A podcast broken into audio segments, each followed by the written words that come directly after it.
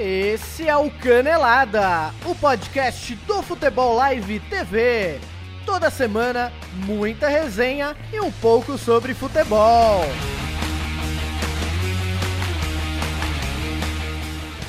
Salve, salve boleirada! Canelada no ar, Canelada 27. Quem diria Chico França? Chegamos ao número 27. Você, Capita e eu estamos aqui em mais uma semana para a gente falar de muito, muito campeonato paulista que a gente achou que já estava acabando, mas está quase. E a gente já vai entrar. Boa noite, eu sou o Dantas. Começo aqui com vocês mais um Canelada junto aqui dos meus companheiros de mesa.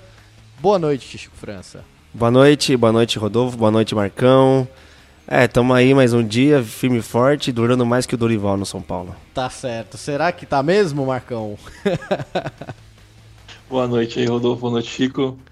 É, notícia corriqueira já, notícia normal já, né? Notícia Tava... quente, hein? agora, mas é a realidade do futebol brasileiro agora atualmente. Tá certo. Bom, galera, a gente vai começando esse Canelada. Lembrando a você que está chegando aí agora, que não conhece o Canelada, aqui é o podcast do Futebol Live TV. Futebol Live TV que está presente em todas as redes sociais e lá também no YouTube, o nosso canal principal. Só acessar lá youtube.com.br barra Futebol Live TV. A mesma coisa nas nossas redes sociais com conteúdo diário para você sobre futebol e produtos relacionados a futebol. Enfim, esse time aqui está toda semana reunido, todo mundo feliz aqui que ganhou o clássico, tem outros que não estão tão felizes assim, mas daqui a pouco a gente vai falar sobre isso aí, certo? Porque a primeira notícia que a gente começar essa semana foi a recente queda de Dorival Júnior, senhores. Ele que não é mais técnico do São Paulo e muito já se fala em Vanderlei Luxemburgo, hein? E aí, o que, vocês estão vendo aí? Será que o São Paulo agora encaminha realmente a crise de vez sem Dorival Júnior no comando? Chico França com a palavra, hein? É, é que no Brasil não dá para garantir emprego de técnico, né? E o cara toma duas, três seguidas aí já era. Não ganhou nenhum clássico esse ano, tomou três pauladas dos, dos três rivais aí. É difícil mesmo um técnico durar com esse retrospecto.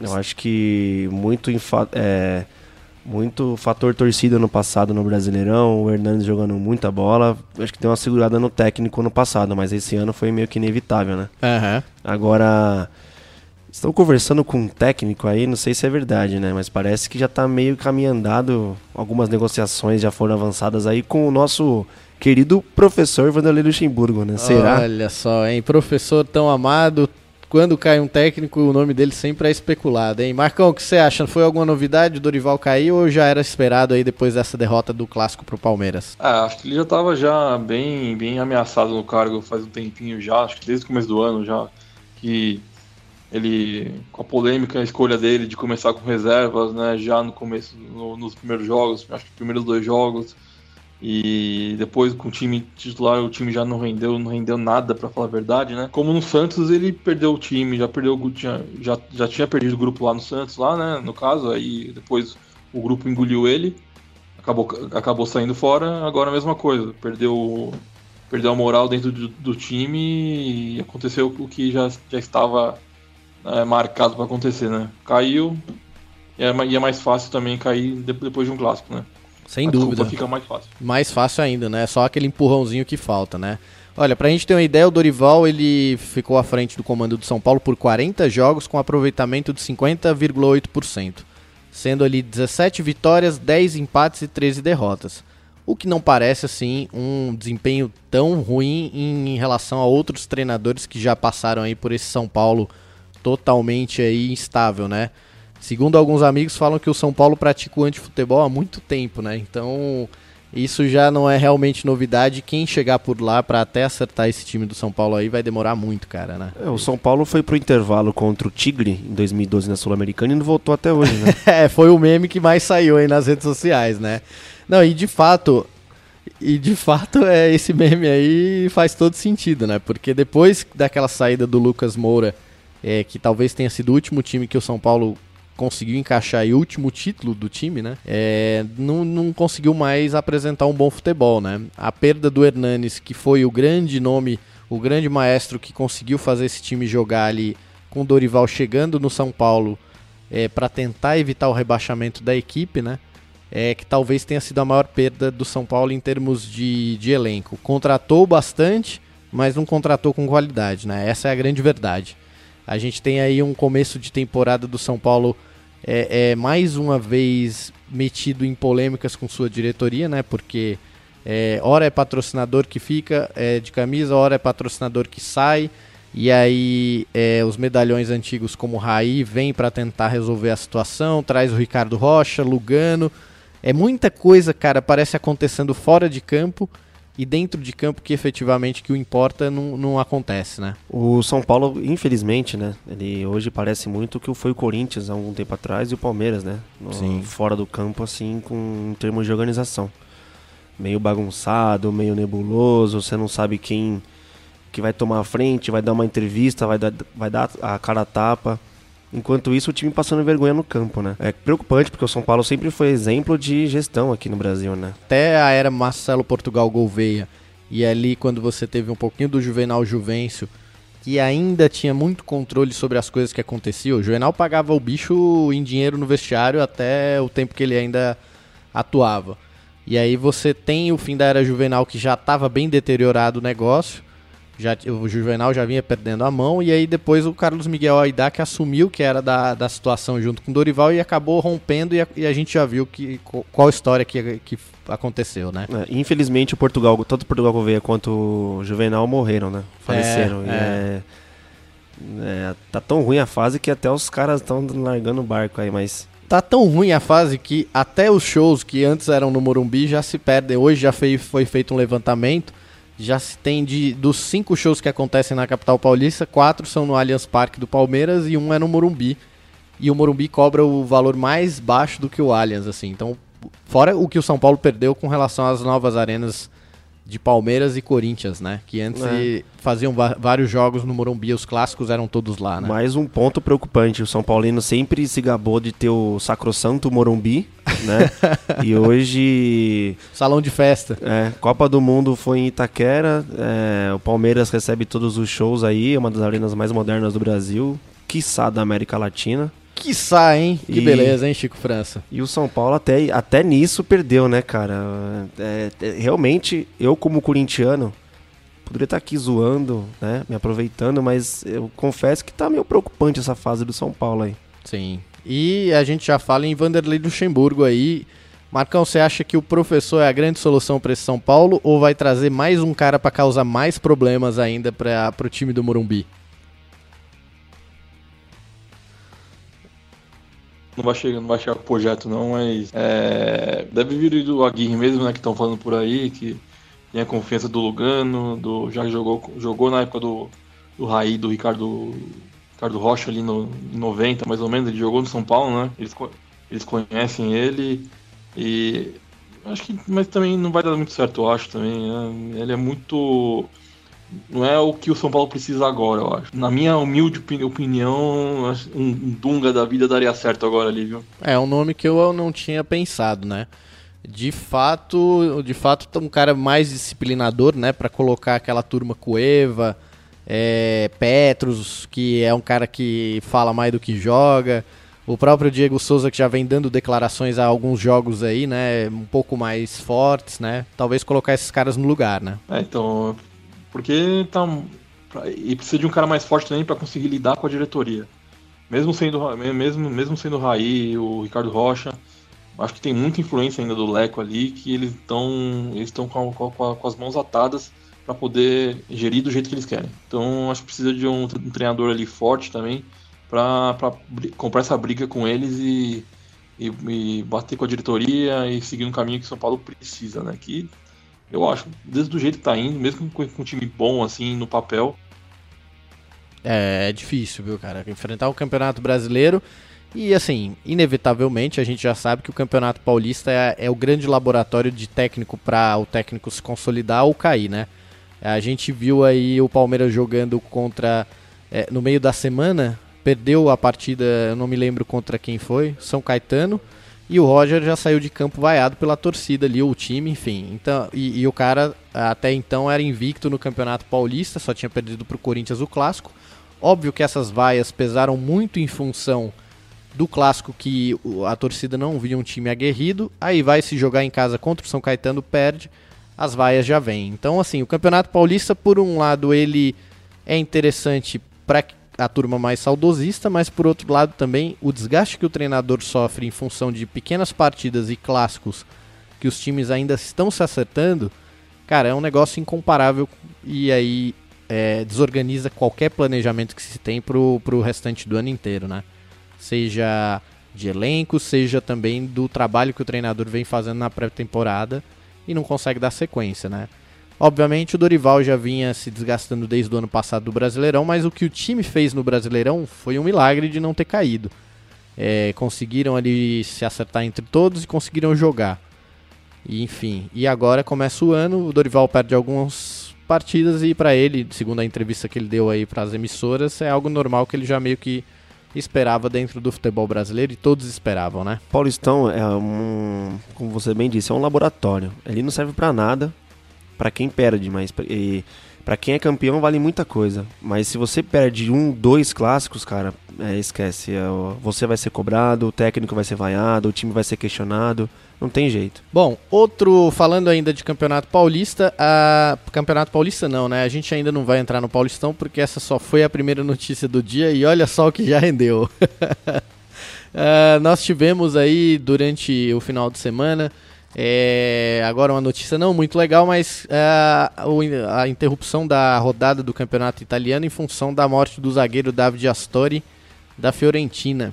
É uma morte muito sentida por todos os jogadores do mundo inteiro em função da perda repentina do cara que estava na concentração, acabou falecendo. O David Astori, que era capitão também do time da Juventus, né, e foi lembrado por muitos companheiros da seleção italiana, da qual ele defendeu por algum tempo aí.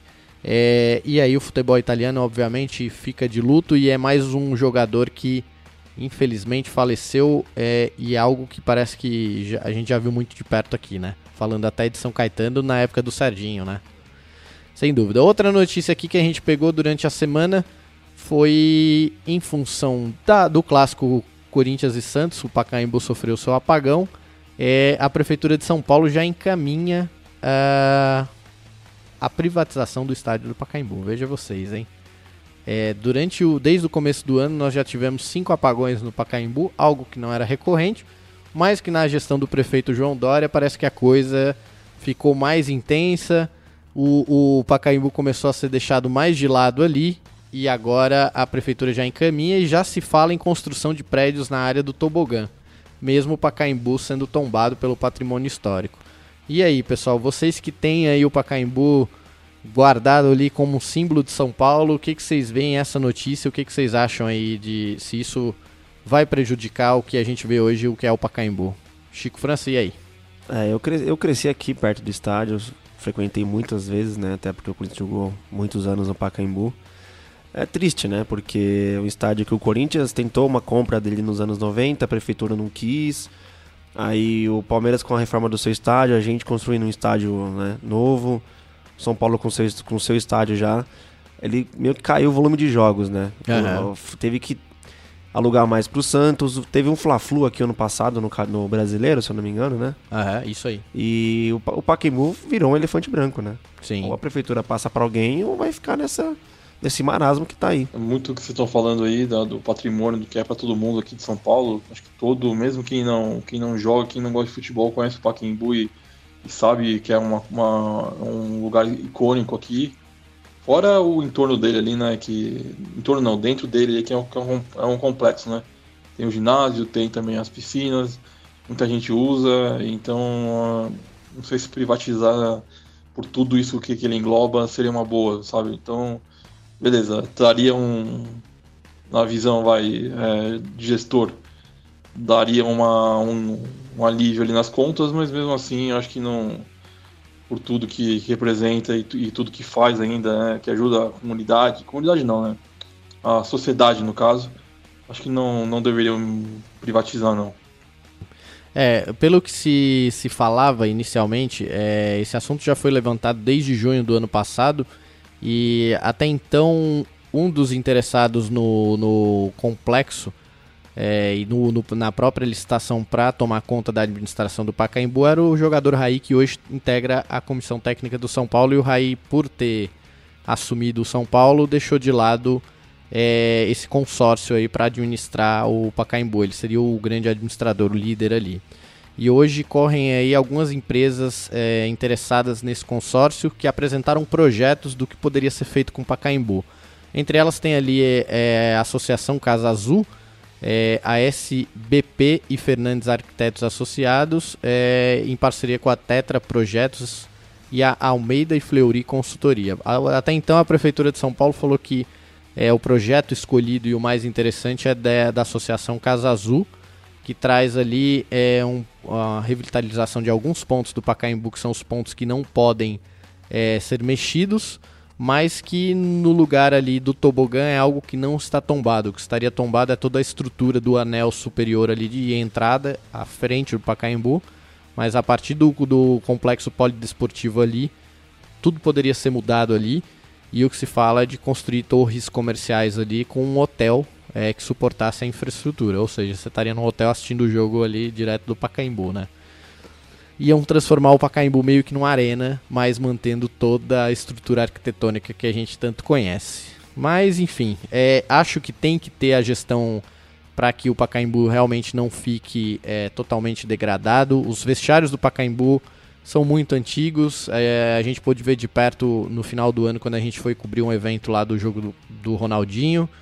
E é muito diferente, precisa ser modernizado, sem dúvida, mas ao mesmo tempo, é o que aconteceu no clássico Santos e Corinthians e outras várias situações de, de falta de luz, você vê que é justamente uma forçação de barra para que é, o estádio e o, o, público comece a olhar e falar ah, realmente, olha, o Pacaembu tá jogado às traças ali. E na real, é, se tivesse um pouquinho mais de cuidado, a falta de luz não aconteceria, porque isso acaba comprometendo todo o espetáculo, né? Um jogo entre Santos e Corinthians do nível que é um clássico com a história que tem, você não ter o estádio que, que possa receber o, um jogo desse ali e ainda faltar luz é um negócio bem complicado, né, cara? É bem triste de ver porque é o descaso total. E o João Dória, que estava no estádio, simplesmente, quando viu a luz começou a faltar, ele vazou, foi embora para não ter que dar satisfação e não receber uma bela vaia de todos os torcedores presentes do Santos, né? Ele que é Santista, né? Detalhe, né, Marcão? É um pouco pé frio, porque ele saiu, o time me fez o gol. o jogo também que ele tava lá e só foi ele embora também que o Santos fez gol também. Então, ou perdeu, alguma coisa assim. Então, melhor ele não ir mais lá. Tá certo. É, foi jogada de marketing, ele apagou a luz pra jogar. Foi jogada de marketing do, do Pre governo dele. Prefeitop, ele e o Alckmin, dois pé frio, né? É, os caras são santistas, só. Tudo pé frio.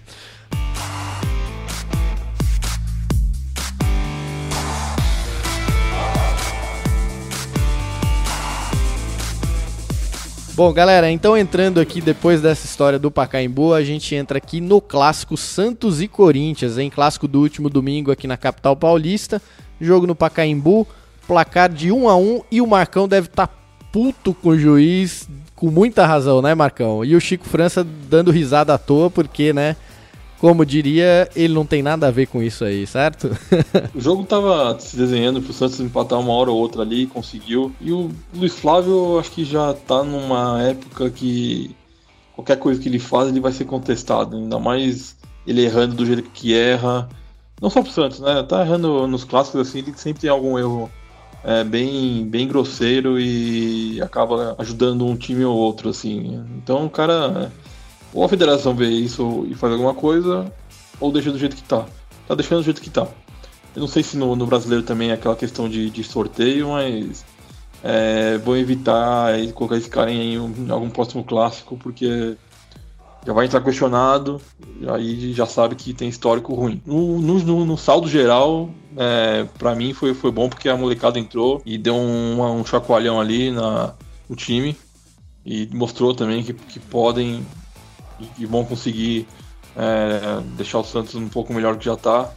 E que a gente não precisa tanto de Vecchio, de Renato, é, até David Braz, até quando o Gustavo Henrique joga. Então é, mostrou uma boa qualidade que eles não pipocam. Sem dúvida, né? E a entrada do Rodrigo Góes ali, do Rodrigo Góes nos primeiros minutos. É... Ah, foi nítido, né? Foi muito bom. O moleque entrou com muita personalidade, né? Ele que a gente já fez até um post no, no nosso Instagram, que ele é o jogador mais jovem do Brasil a ter contrato de patrocínio com a Nike. E é um moleque que já vem vi sendo visto desde os 10 anos de idade na base do Santos. E com 17 ali faz sua primeira partida como titular, não foi? Se eu não me engano, Marcão. Sim, como titular foi. E foi muito bem mesmo, como você falou. Personalidade, não fugiu do jogo, já entrou indo para cima. É coisa que até o, o próprio titular agora, o Arthur Gomes, não faz com naturalidade, né?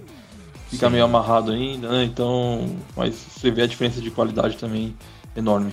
Sem dúvida, é, foi um jogo interessante. Chico França, do lado do Corinthians ali, a gente teve o gol do René Júnior ali com, de fora da área. De primeiro momento a gente achou que ele tinha acertado uma bola indefensável pro Vanderlei, mas a bola deu uma desviada ali na, na zaga do Santos, que acabou matando, né? Primeiro momento eu achei que a bola tinha sido muito lenta, devagar, o goleiro deu uma falhada lá, mas depois no replay eu vi que tinha desviado e realmente atrapalhou um pouco o Vanderlei. É, o Corinthians no primeiro tempo suportou bem a pressão do Santos, né? Foi, acho que foi mais incisivo, foi mais para cima, buscou o gol. Só que no segundo tempo, além do apagão do estádio, teve apagão do, do time também, né?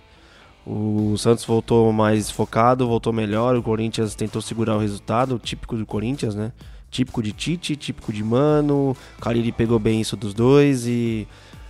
E a Sina continua. Faz um gol, bota a bunda lá atrás, retranca o time, segura, dá um. Parece que o time não, não quer fazer o segundo gol, não quer matar o jogo. E foi meio que, que nem o Marcão falou, meio inevitável o Santos não ter feito aquele gol lá. Então é, parabéns pro Carille por ter se acomodado no segundo tempo, né? No seu famoso 4-6-0. E tá ficando chato já isso aí. É, a gente pega o nosso. Até, até o fim de semana passada, né? Retrasado. O nosso melhor. O jogo mais importante do ano, que foi contra o Palmeiras. O Corinthians jogou o melhor futebol do ano. É incrível. Contra o melhor time, entre aspas, do Brasil hoje. Aí pega um Milionários na Colômbia lá, um jogo sonolento, pega o Santos aqui. Começou bem, mas depois voltou a ficar sonolento, não, não quis decidir, não quis matar o jogo e foi. Acho que foi meio que justo o Santos ter empatado o jogo, talvez até virado, né? Se aquele pênalti fosse marcado para o Santos. É, o volume de jogo de Rodriguinho, o Jadson, estavam fazendo até algumas transições bem interessantes ali, só que sem efetividade, né? A, a figura do 9 é, que era o caso que o, o, a figura que o Jô tinha nesse time do ano passado, que foi campeão paulista brasileiro, era mu é muito importante para esse esquema que o Carilli costuma jogar. E a gente via ali um Rodriguinho, um Jadson durante as transições sem saber o que fazer com a última bola para alguém pudesse finalizar. O Romero, por, por outro lado, caiu muito de produção, é, é algo impressionante que só ele não consegue ver. Até mesmo porque deu uma declaração que o Santos é time pequeno e isso pegou muito mal e todo mundo caiu de matando em cima dele porque é, o, o, Romero é, é, algo impressionante, né? É, a gente sabe a limitação técnica dele, mas ele é um jogador que vem sendo titular aí há muito tempo no Corinthians e conquistou títulos. Mas que não vive uma boa fase nesse momento e é o que o Corinthians tem ali pro ataque no momento, né? É porque ele dá muita raça em campo, né? A torcida preza muito isso, a torcida do Corinthians. E ele se entrega, dá carrinho, volta a marca, então isso acaba chamando a atenção um é, pouco, chama né? atenção. Quanto ao Rodriguinho Jadson, realmente, os contra-ataques do Corinthians, contra o Santos principalmente, eles foram rápidos, a saída de bola foi rápida. Só que na hora de dar o último passe não tinha para quem dar, e ficava tocando de lado, um tocando pro outro. E aí não, não, não vai fazer o gol nunca. Sem dúvida, né, cara? E a gente teve ali o apagão no segundo tempo mais de 40 minutos sem luz no Pacaembu. É, já se falava em, em cancelamento do, enfim, para jogar em outro momento o que faltava da partida. E o Santos nesse apagão, depois do apagão, voltou muito melhor. No finalzinho ali a gente teve o pênalti claro é, cometido pelo time do Corinthians que o juizão não marcou. Que poderia ser a virada do Santos ali é, num, do que eu, num dos jogos que eu particularmente, pelo que vi, talvez o melhor jogo do ano até aqui, né? É, Corinthians e Santos fizeram um jogo bem aberto, bem interessante ali. Os dois times atacando. Foi um jogo bem, bem interessante, mas que infelizmente teve participação aí, como o Marcão falou aí, do nosso amigo Juizão. Bom, pessoal, a gente então encerrando aí ontem a, a rodada do Campeonato Paulista, né? Ou abrindo, não sei bem, acho que é fechando. Depois eu preciso ver isso aí. É, nós tivemos o clássico entre Palmeiras e São Paulo jogando aqui no Allianz Parque. Palmeiras recebendo o São Paulo e esse é outro clássico que vou dizer para vocês, viu? O palmeirense já vai sabendo, só tentando adivinhar quanto vai ser o placar contra o São Paulo, né? que não perde nunca, nunca, nunca na arena contra o São Paulo e geralmente joga muita bola. O Palmeiras que fez 2 a 0 no time do São Paulo, que a gente já falou sobre a queda do Dorival Júnior, que ocasionou a queda do treinador São Paulino. Né? Vocês acompanharam alguma coisa dessa partida aí? Viram? O Palmeiras parece que imprimiu um bom volume de jogo e capitão Dudu resolveu jogar bola finalmente, hein? Viu aí, Marcão?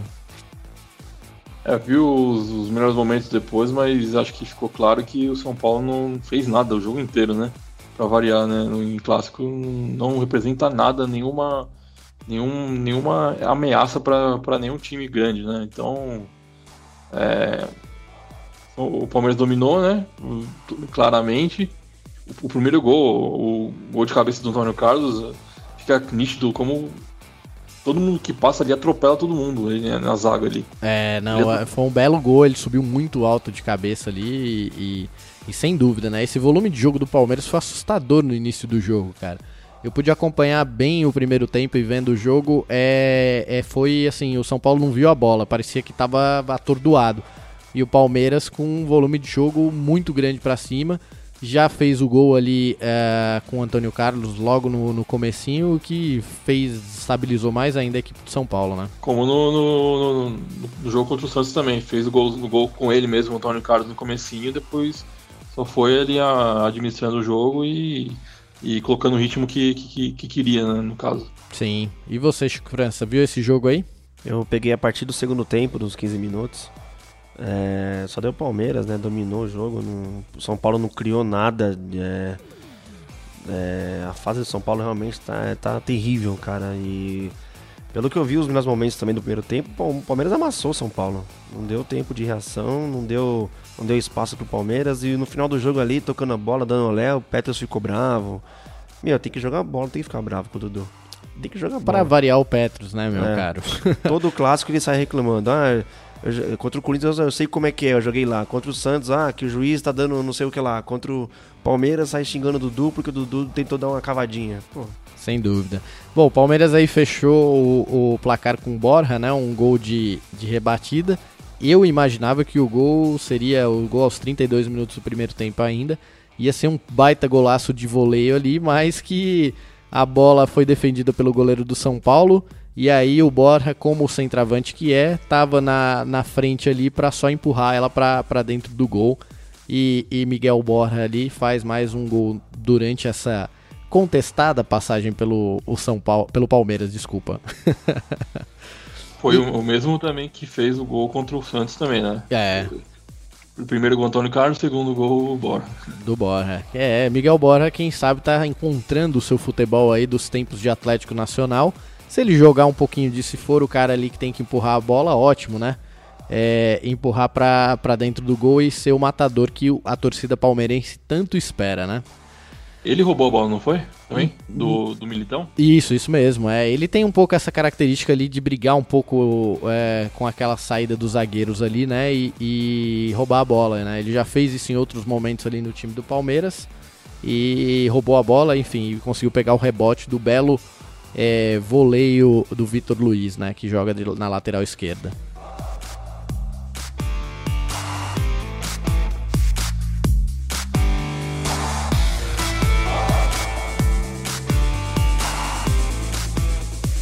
Bom, senhores, é isso aí. A gente entra agora em Champions League, que nós tivemos também a primeira rodada aí dos jogos de volta das oitavas de finais que classificaram os times para as quartas de finais e nós já temos a definição das quartas.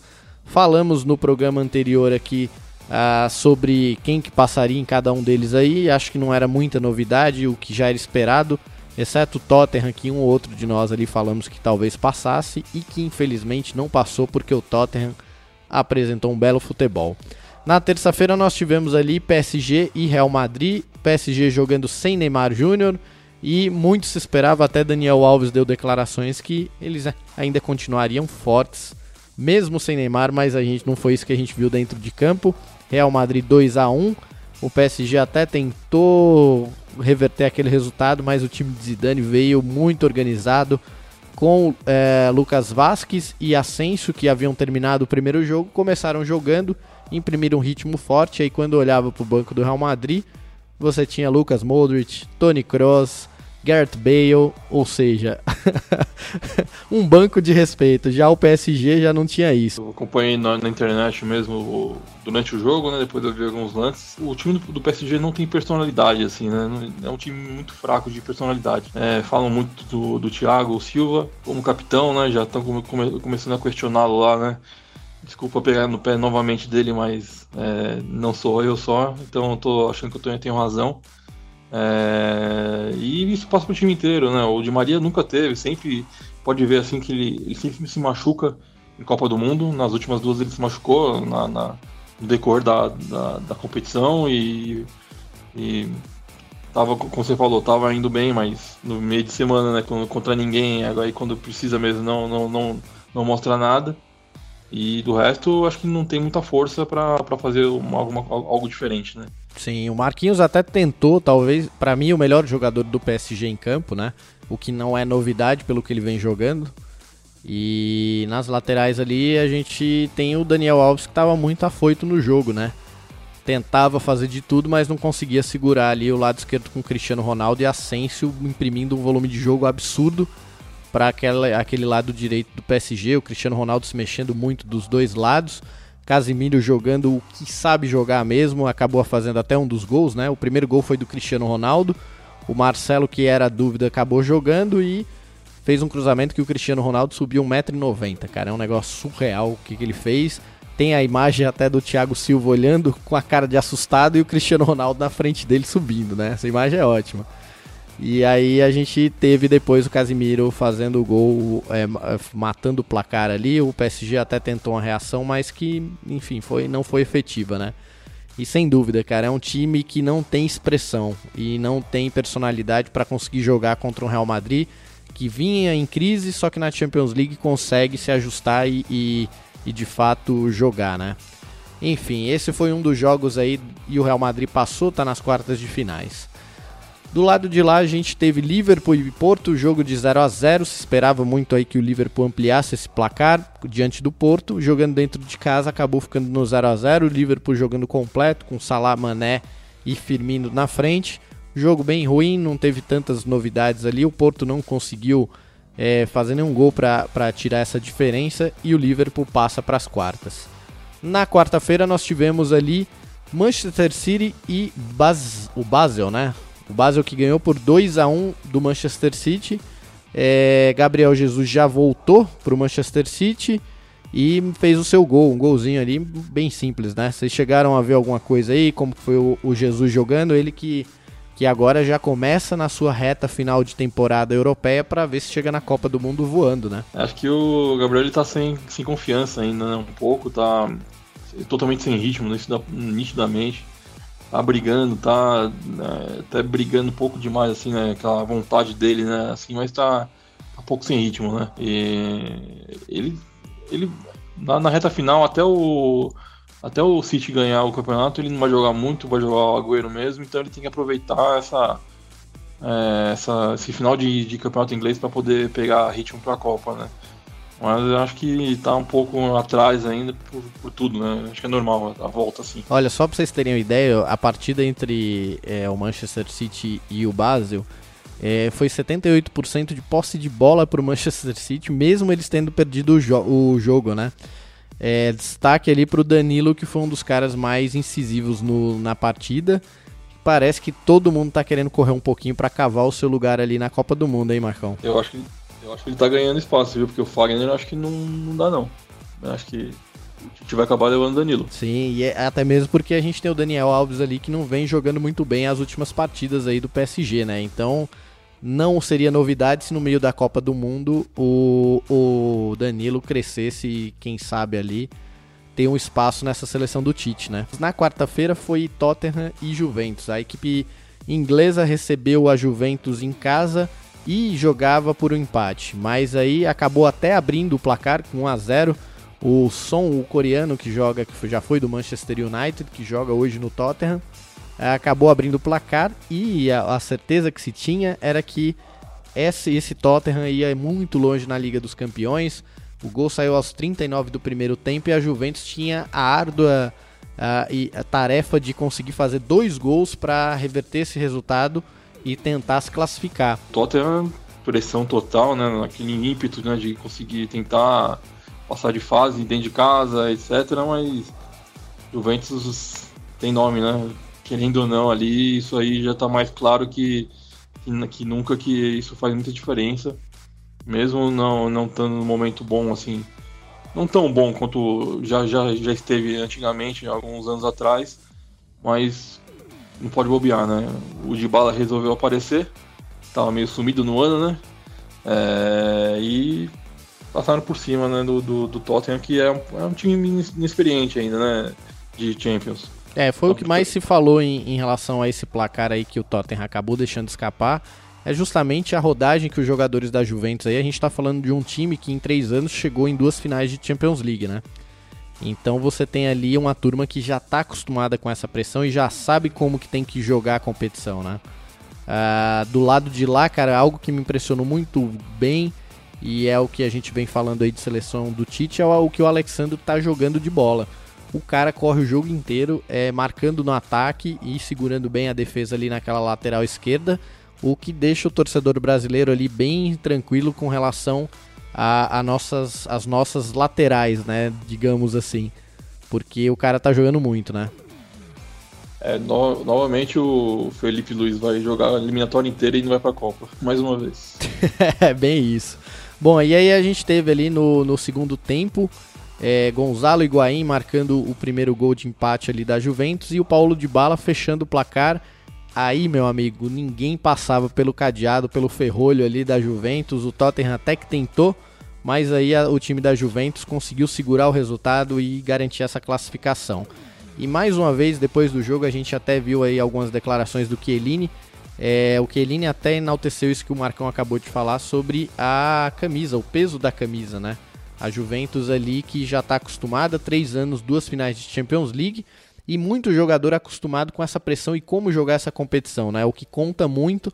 O Tottenham é um time muito jovem ainda que, enfim, foi incisivo na, na, nas suas jogadas, foi muito forte, mas que não conseguiu suportar um contra-ataque e a defesa da Juventus, que na hora que fechou a porta ninguém mais entrou ali.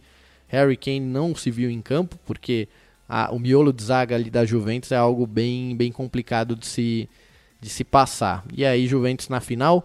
Então nós temos ali Manchester City, Real Madrid, Juventus e, e, e Liverpool passando. Ainda temos mais uns jogos das, da próxima semana, mas dois times ingleses ali já garantidos na próxima fase, o que mostra a boa fase da Premier League fechando. Na próxima semana a gente tem aí para fechar esse calendário de oitavas de finais e jogos da Champions League, Roma e Shakhtar Donetsk, Donetsk opa, Roma e Shakhtar Donetsk jogam na terça-feira. Manchester City e Sevilla também. Esse vai ser um jogo bem interessante de se ver. É, Besiktas e Bayern já jogam na quarta-feira, no dia 14 do 3. E o jogo mais esperado dessa segunda rodada aí de jogos de volta das oitavas de final, Barcelona e Chelsea, na quarta-feira, às 16h45. Ou seja, se Manchester é, United e Chelsea passarem, a gente tem aí quatro times ingleses nas quartas de finais. Vai ser um confronto, confrontos bem interessantes, mas a gente vai ver isso aí nos próximos capítulos aí, certo?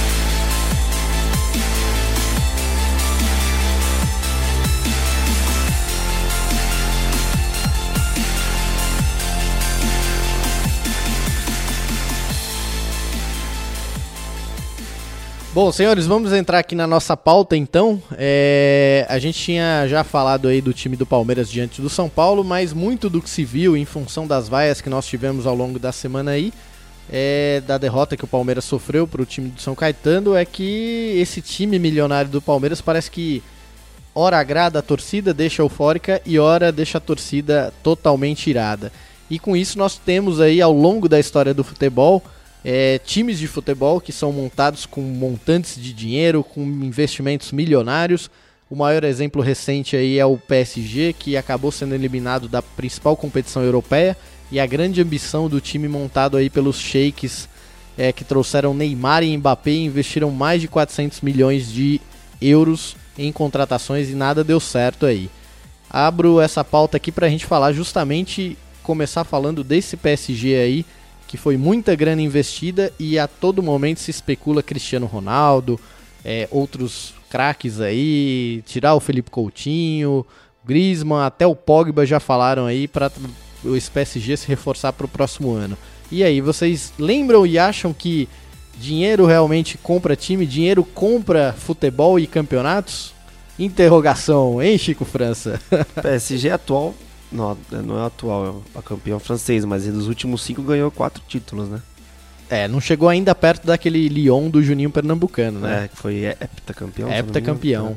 Tiveram o Ibrahimovic por lá, né? É, Cavani é, jogou lá ontem. Foi o Cavani que jogou lá começo. Foi o Cavani que passou por lá antes? Era o Cavani, o ataque era Cavani e. E. Ibrahimovic, né? O Lavezzi ele passou o por Lavezzi. lá, né? O Lavezzi está na China hoje e ele ficou um bom tempo no PSG, mas aquele time liderado pelo Ibra já teve, o Ibra já teve o Beckham como companheiro de Beckham time. também.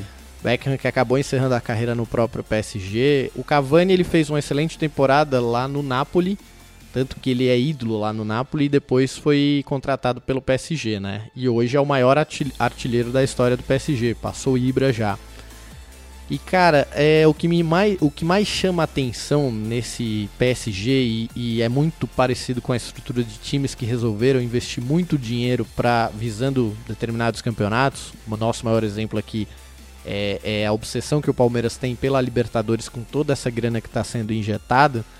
É a falta de padrão de, de contratações para determinadas áreas do time.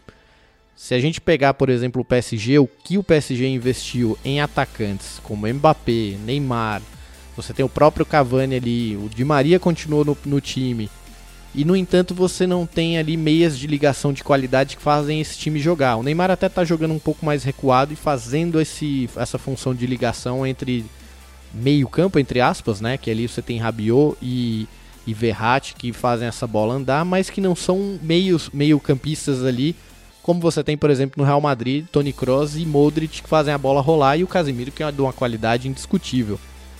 É, isso me deixa preocupado quando você vem também para o Palmeiras e vê o Palmeiras com Lucas Lima, Rodrigo Scarpa, né? É, Tietê, Moisés, uma turma toda ali. Quando você olha para a defesa do Palmeiras, você tem dois zagueiros ali que até então estão dando conta do recado, mas eu acho que num momento de pressão, um momento mais difícil, não é o ideal, entendeu?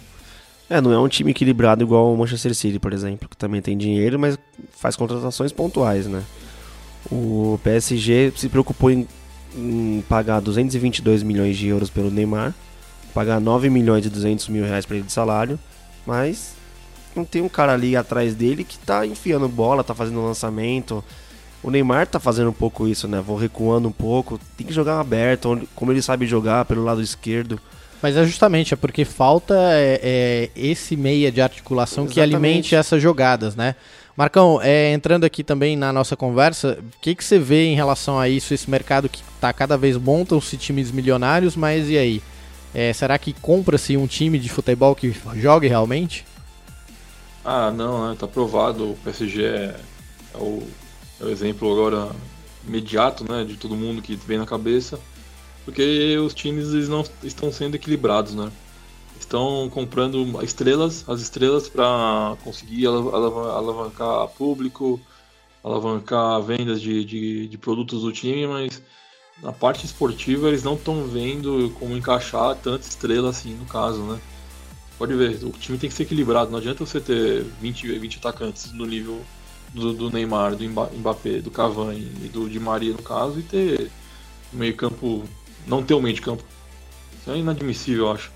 O, você vê a, a falta de, de, de criatividade é, do PSG hoje, nossa senhora, né? você vê três volantes, mas você não vê um meia. Então fica, fica complicado. E isso não só no PSG. Muitos times estão. Posso até um exemplo menor assim, vai. É, do Liverpool. Ataque fenomenal. Gastaram um pouco até, até vai contra a pauta, mas é, a zaga é horrível. Aí gastaram bastante na zaga agora, mas e aí? Não tem goleiro também. Então é muito. Os gastos estão nas estrelas, num, em uma pessoa só, em um jogador só, mas não estão vendo total. Aí fica muito difícil de dar certo. Sim. É, na contramão disso aí, a gente pega, por exemplo, né, acho que é o maior expoente desse formato de times e estrelados que entraram muita grana, é os Galácticos do Real Madrid, que a gente teve ali a contratação de Luiz Figo, Ronaldo Fenômeno, enfim. Só que por um outro lado, você olha ali no meio de campo, você tinha o Zidane, que era o cara, o grande maestro que fazia essa turma ali da frente. É, Raul, Ronaldo jogarem e Luiz Figo, né? tinha um certo equilíbrio e ali atrás você vinha um pouco mais, você tinha o Hierro, que era o cara que tinha classe na zaga. Não é à toa que os Galácticos foram campeões da Champions League, ganharam o Mundial, talvez seja o único é, a única equipe que eu consigo enxergar que realmente teve uma injeção de grana muito forte, mas que teve resultado, né? Dentro e fora de campo, né? Porque é, esse time do Real Madrid é lembrado, né? é, por ter tantas estrelas. E o Beckham ali do lado direito alimentando todo esse ataque também, né? Era um ataque que foi um time que foi pensado e de que maneira que esses caras vão conseguir meter gol, né? Alô? É, o, o, o Beckham até ele mudou um pouco a posição, né? Ele deve jogar uma de volante até, né? Segundo volante no caso, para poder se enquadrar nessa, nessa equipe milionária aí e, e, e até dava conta, né? boas enfiadas, né? Ele, bate, ele batia muito bem na bola. E, mas é, acho que o Real Madrid é o maior, maior exemplo mesmo de que, que, deu certo, né? Mas por, por mas aquilo que a gente falou, foi aquela consistência no time inteiro, né? É, não só em, na, em uma parte do, do, do, time, né? Uma zona do, do time. Sim. É, a, a, gente tem ali, né? O pessoal até divide que é a primeira era galáctica do Real Madrid, né? Que ela, a primeira grande contratação que, que rolou foi a, a polêmica transferência do Luiz Figo do Barcelona diretamente para o Real Madrid, contratado em 2000 por 60 milhões de euros naquela época. A gente teve o Zidane chegando mais à frente em 2001 por 70 milhões vindo da Juventus e aí o Ronaldo depois da Copa do Mundo de 2002 chegou por 45 milhões. Que coisa, hein, amigo? Ronaldo Fenômeno 45 milhões. O Miguel Borja custou custou 35 ao Palmeiras, hein? nem comento Mas foi 45 bilhões de euros, né? De euros, mas de o Borja foi dólar, né? É, não tem tanta diferença. o Mina foi vendido por, por uma grana quase perto disso aí, né? e foi um por ano, né? O Figo em 2000, você tava falando, o Zidane em 2001, o Ronaldo em 2002, 2003 o Beckham, 35 milhões. Em 2003, é. É, é isso aí, cara. O aí... primeiro clássico do Real Madrid contra o Barcelona foi no Camp Nou, e o Figo foi bater um escanteio, jogaram uma garrafa de Red Label vazia na cabeça do, filho. Lembra até hoje, passou do lado da cabeça dele essa garrafa. Sim, é a, a revolta da torcida do a torcida Barcelona. ficou puta com ele. Era muito grande, né? E aí a gente tem a segunda era galáctica também do, do Real Madrid, que foi a contratação, começou tudo isso aí é, com a contratação de Cristiano Ronaldo, que me lembro bem, foi apresentado para mais de 90 mil pessoas no Santiago Bernabéu. Eu nunca vi uma apresentação de jogador com tanta torcida ali. Ele veio do Manchester United por 94 milhões de euros ali. E na sequência já veio o Kaká, o Kaká por 65 do Milan, né? Aí o Bale, que hoje é banco no, nesse time do Real Madrid, veja você, foi, chegou em 2013 por 100 milhões de euros ali. É, na sequência ali, enfim, a gente já sabe tudo que aconteceu depois da chegada do Bale. É, jogador fundamental ali para o título do Real Madrid de 2015, né? Que fez o gol nos acréscimos contra o Atlético de Madrid. Esse é um exemplo realmente de time que foi montado pouco a pouco. E é muito curioso, né? Não veio aquele é, enxurrada de jogadores e vamos montar um time como o PSG está fazendo, né? Que contrata dois grandes medalhões ali, entre aspas, medalhões, né? O Mbappé ainda é um jogador que precisa mostrar muito, mas que tem um talento fenomenal é, por cifras tão grandes e, e sem estrutura nenhuma. Né? Porque né? o Real Madrid tem uma defesa sólida, né? O é, Marcelo tá lá há 10 anos, o do Sérgio Ramos também tá lá há bastante tempo. Então o Real Madrid contratou, acho que de forma pontual, não foi, não saiu contratando todo mundo e é. vai, põe lá na frente e vê o que vai dar. Sim. É, uma coisa que às vezes também me chama a atenção é, é como esses times milionários que ganham injeção de tanta grana é, são liderados, né? Se a gente parar para pensar, será que o tal do Unai Emery, ele é o cara certo para segurar toda essa turma dentro do vestiário? É, isso é uma grande incógnita ali, né? E ao mesmo tempo no Palmeiras a gente vê, putz, será que o Roger Machado é o cara para fazer essa gestão desse elenco, que é o mais difícil? Quando você tem muitos jogadores em várias posições e jogadores caros, todo mundo quer jogar, porque esse cara vai ser desvalorizado. A gente pega aí algo que a gente já discutiu lá atrás do Everton, que chegou pro gol e o cara é terceiro goleiro hoje em dia no Palmeiras. É muito doido isso, né? É, o, o- comparando um pouco com o Real Madrid, por exemplo, ele teve a Galácticas 1 e a Galácticos 2 agora, a segunda era, sei lá. Mas o Real Madrid, desde os anos 50, já sempre teve uns times estrelados, né? É, uma, é, um, é um clube que tá acostumado a lidar com isso também. Com o dinheiro, né? É com o dinheiro, ponto. é, porque sempre foi um time grande, sempre ganhou títulos, sempre montou grandes seleções mundiais, desde a época que tinha Puskas, Gento, Di Stefano, então o Real Madrid sempre teve grandes estrelas. Sim. Não foi do dia pra noite um cara resolveu colocar lá, sei lá quanto em dinheiro e sair contratando todo mundo. É. É, tem uma, tem- o o Real Madrid tem uma base, né, para isso. Tem uma categoria de base forte. Não sei se o PSG tem uma categoria de, de base tão forte também, porque se acontecer de um jogador que nem o Neymar se machucar, é, reposição também. um- a cada ano tem que subir jogadores novos para poder compor o elenco. Uhum. Não, sem dúvida, né? Acho que essa reposição, pra mim, acho que na Europa o maior time que traz um pouco essa característica de revelação de jogador é o Barcelona, né? A base do Barça é um negócio impressionante de se ver ali, porque a geração Iniesta, Messi, Xavi, Puyol, é, Busquets, essa turma toda é, é formada no Barcelona, né? Então isso aí é muito forte. E o Barcelona não há muito tempo, pra você ter ideia, a maior contratação de um jogador de fora do Barcelona foi agora aconteceu com o Felipe Coutinho. Nenhum, o Barcelona não gasta rios de dinheiro pra contratar porque ou forma ou traz aquele cara que tá prestes a estourar ali, né? O Ronaldinho Gaúcho é o grande exemplo de um camisa 10 que chegou pro Barcelona por pouco dinheiro do PSG. E, e o Rivaldo, um pouco antes dele, é, veio do La Corunha, se eu não me engano, também por pouca grana. Então, assim, o- a grande questão são esses times mais novos ali, né? O Chelsea foi muito criticado quando começou esse processo de, de injeção de grana e de crescimento em, em vistas da Champions League, que é a, a grande é, ambição dos times europeus ali. Mas o Chelsea, ele, ele gastou, mas ele não fez loucura com o jogador só. Ele comprou um jogador aqui, um ali e foi montando o time. Ele comprou na época o Didier Drogba. Ele trouxe aquele escocês, é, dinamarca, é, irlandês, sei lá, esqueci o nome dele. Diamond Duff. E o- e um- é um time que foi campeão fazendo muitos gols, porque ele trouxe mais de um jogador. Trouxe dois, três para compor o elenco do Chelsea, que já não era, não era fraco. Então ele foi investindo aos poucos no, no- no time do Chelsea. O PSG não, o PSG trouxe Mbappé, trouxe Neymar na mesma temporada e gastou rio de dinheiro. Né? Não, sem dúvida. é.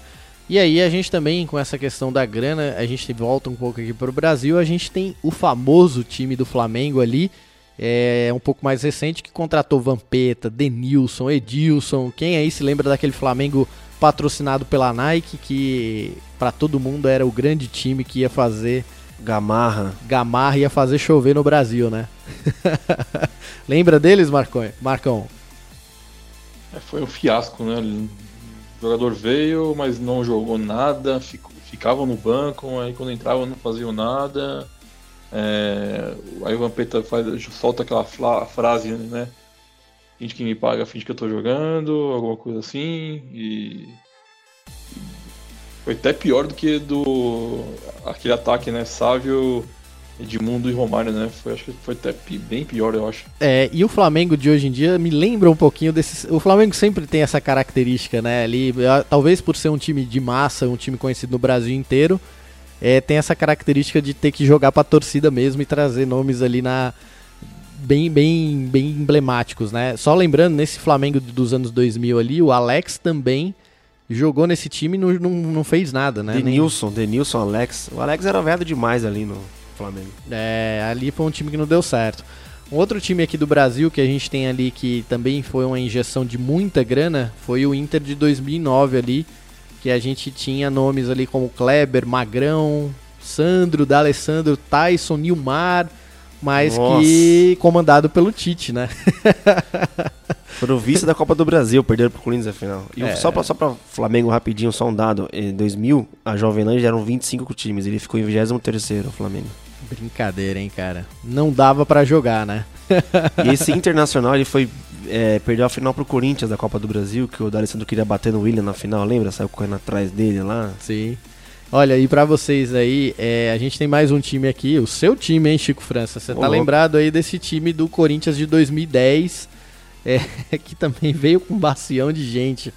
Tcheco, Souza e Adley foram contratados como a grande esperança do Corinthians ali pra reconstruir. Não e na sequência veio Adriano e Wagner Love depois, óbvio, no final já já já conseguiu jogar um pouco mais, né? Mas eram nomes ali que Não ganharam nada esse Adriano. Não, Adriano veio no 2011, né? Isso, aí já, já foi no finalzinho. Ah, foi no outro ano. Mas o no 2010 não arrumou nada, não ganhou de ninguém, não... Só fez 100 anos e acabou. Não virou aquele time ali, né? E agora a gente vê de perto aí o time da Crefisa, enfim. Temos, obviamente, casos aí de que dinheiro faz time jogar e, e talvez traga campeonatos. É o caso do Palmeiras aí na década de 90 com a parceria com a Parmalat. O caminhão de dinheiro que foi despejado ali. Mas também quando a Parmalat foi embora, foi um Deus nos acuda, né? Na época, a Coca-Cola é, era do Palmeiras, patrocinador do Palmeiras. Ela pagava pro Palmeiras por ano 200 mil dólares. A Parmalat passou a pagar pro Palmeiras 500 mil dólares. Que não é, é Olha, dinheiro de pinga hoje, Dinheiro né? de pinga isso aí. É, amigos, é, é- é- são histórias bem interessantes e a Crefisa, acho que 500 mil dólares, ela paga a conta Você sabe qual foi o do salário do, CT. salário do, do Romário em 95 no, no Flamengo? Chuta aí. 62 mil dólares por mês. Brincadeira, hein? O Juvenil deve ganhar isso hoje, hein? Ganhava isso por mês em 95, o Romário. E a, transa- a transação que ele fe- que foi do Valência pro Flamengo, ele, o Flamengo pagou 4 milhões de dólares. É brincadeira, hein, amigos? Os números inflacionaram bem nesse futebol aí de injeção de grana. o né? Neymar hoje, se ele voltasse no tempo, ele compraria o Palmeiras, não patrocinaria, pa- compraria o Palmeiras. Não seria uma má ideia, hein, Neymar? Olha aí, escuta aí o Canelada pra você patrocinar aí o Palmeiras, comprar, sei lá, fazer alguma coisa do tipo. O time de 93, tô falando, né? Ele compraria o Palmeiras, além de patrocinar. Só um parênteses aqui. Marcão, que lance foi aquele da camisa do Santos, hein? Força, Neymar, hein? Que, que média foi essa com o Neymar, hein? Eu acho que foi uma tentativa frustrada, isso ficou bem claro, de reaproximar o Neymar do Santos. E nitidamente não deu certo. Tanto que o Neymar pai pousou com a dona Leila, né? E não com ninguém da, da diretoria do Santos. Pois é, brincadeira, hein? Aquela É. famosa média da tentativa de reaproximação. E quem fez a cagada foi o Neymar, né? Que fudeu com o Santos e o Santos ainda vem me dar uma dessa, né? É, pai dele, né, cara? Não... pai dele não. Ah, não, né, cara? Sem dúvida. Bom, senhores, é, vocês têm mais algum ponto aí pra pra acrescentar de times que, ou seja, o dinheiro tentou comprar a glória e não conseguiu? Corinthians da MSI, Ou esse aí é famoso, o 20 senhor milhões de dólares no Tevez. Kia Jorabichian, mas você sabe que esse Corinthians aí da, da MSI, pra mim ali foi só uma ponte de lavagem de dinheiro pra, pra fazer com que. Tanto que o Tevez depois foi pra um time, o West, O West Ham. depois e o Mascherano foi, Foi pro Liverpool. pro Liverpool, né? Que até então era um. Foi os dois pro West Ham, né? Só que no ano seguinte o, o Tevez foi pro Manchester United e o Mascherano foi pro, pro Liverpool. Eles brigaram pra não cair. No, an- no ano hein? que eles foram pro, pro West Ham. Eles, até a última rodada eles lutaram pra não cair. E o Tevez fez o gol que assegurou o West Ham na Série A da Inglaterra, lá, na Premier League. Que beleza, hein? Dinheiro de Kia Jorabichian, Em 2000? Andrei, Andrei Sanches. 2000, o Santos, o Marcão vai lembrar aí. O Santos com Dodô, Edmundo, é, Rincon. Pagou uma bala nos caras, o Santos não ganhou nada. É, foi até uma, um sopro de. Falou, nossa, agora vai, né? Que já tava já, desde 84 sem ganhar nada, né? Não, eu não tinha visto meu time ser campeão ainda. É, falei, agora vai, né? Mas só veio pra, pra criar, criar problema de novo e não deu em nada.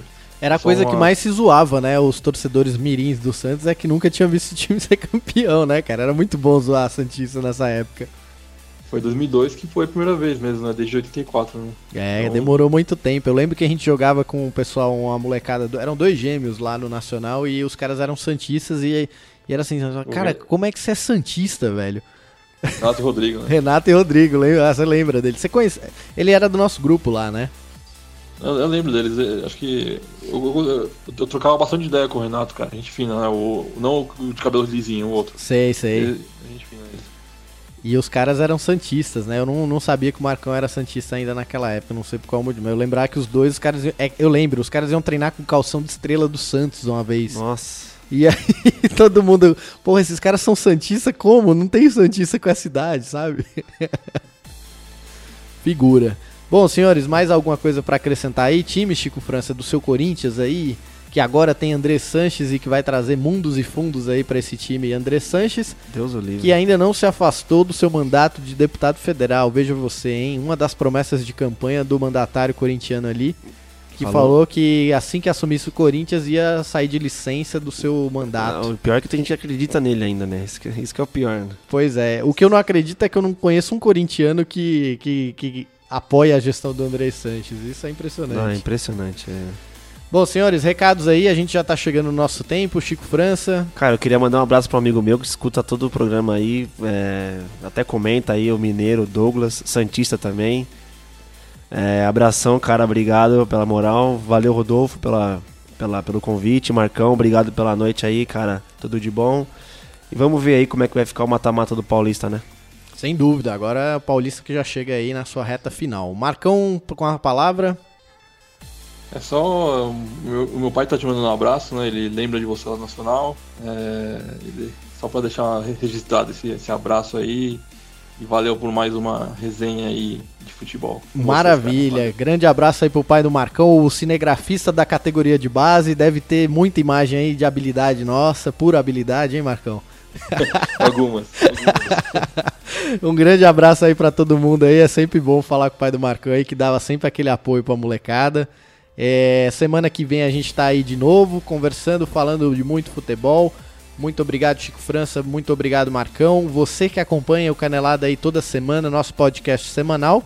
Lembrando pra vocês seguirem a gente aí nas redes sociais, Facebook, Instagram e YouTube com conteúdo semanal aí. Muita coisa rolando, certo? Galera, muito obrigado. Até a próxima semana. Valeu!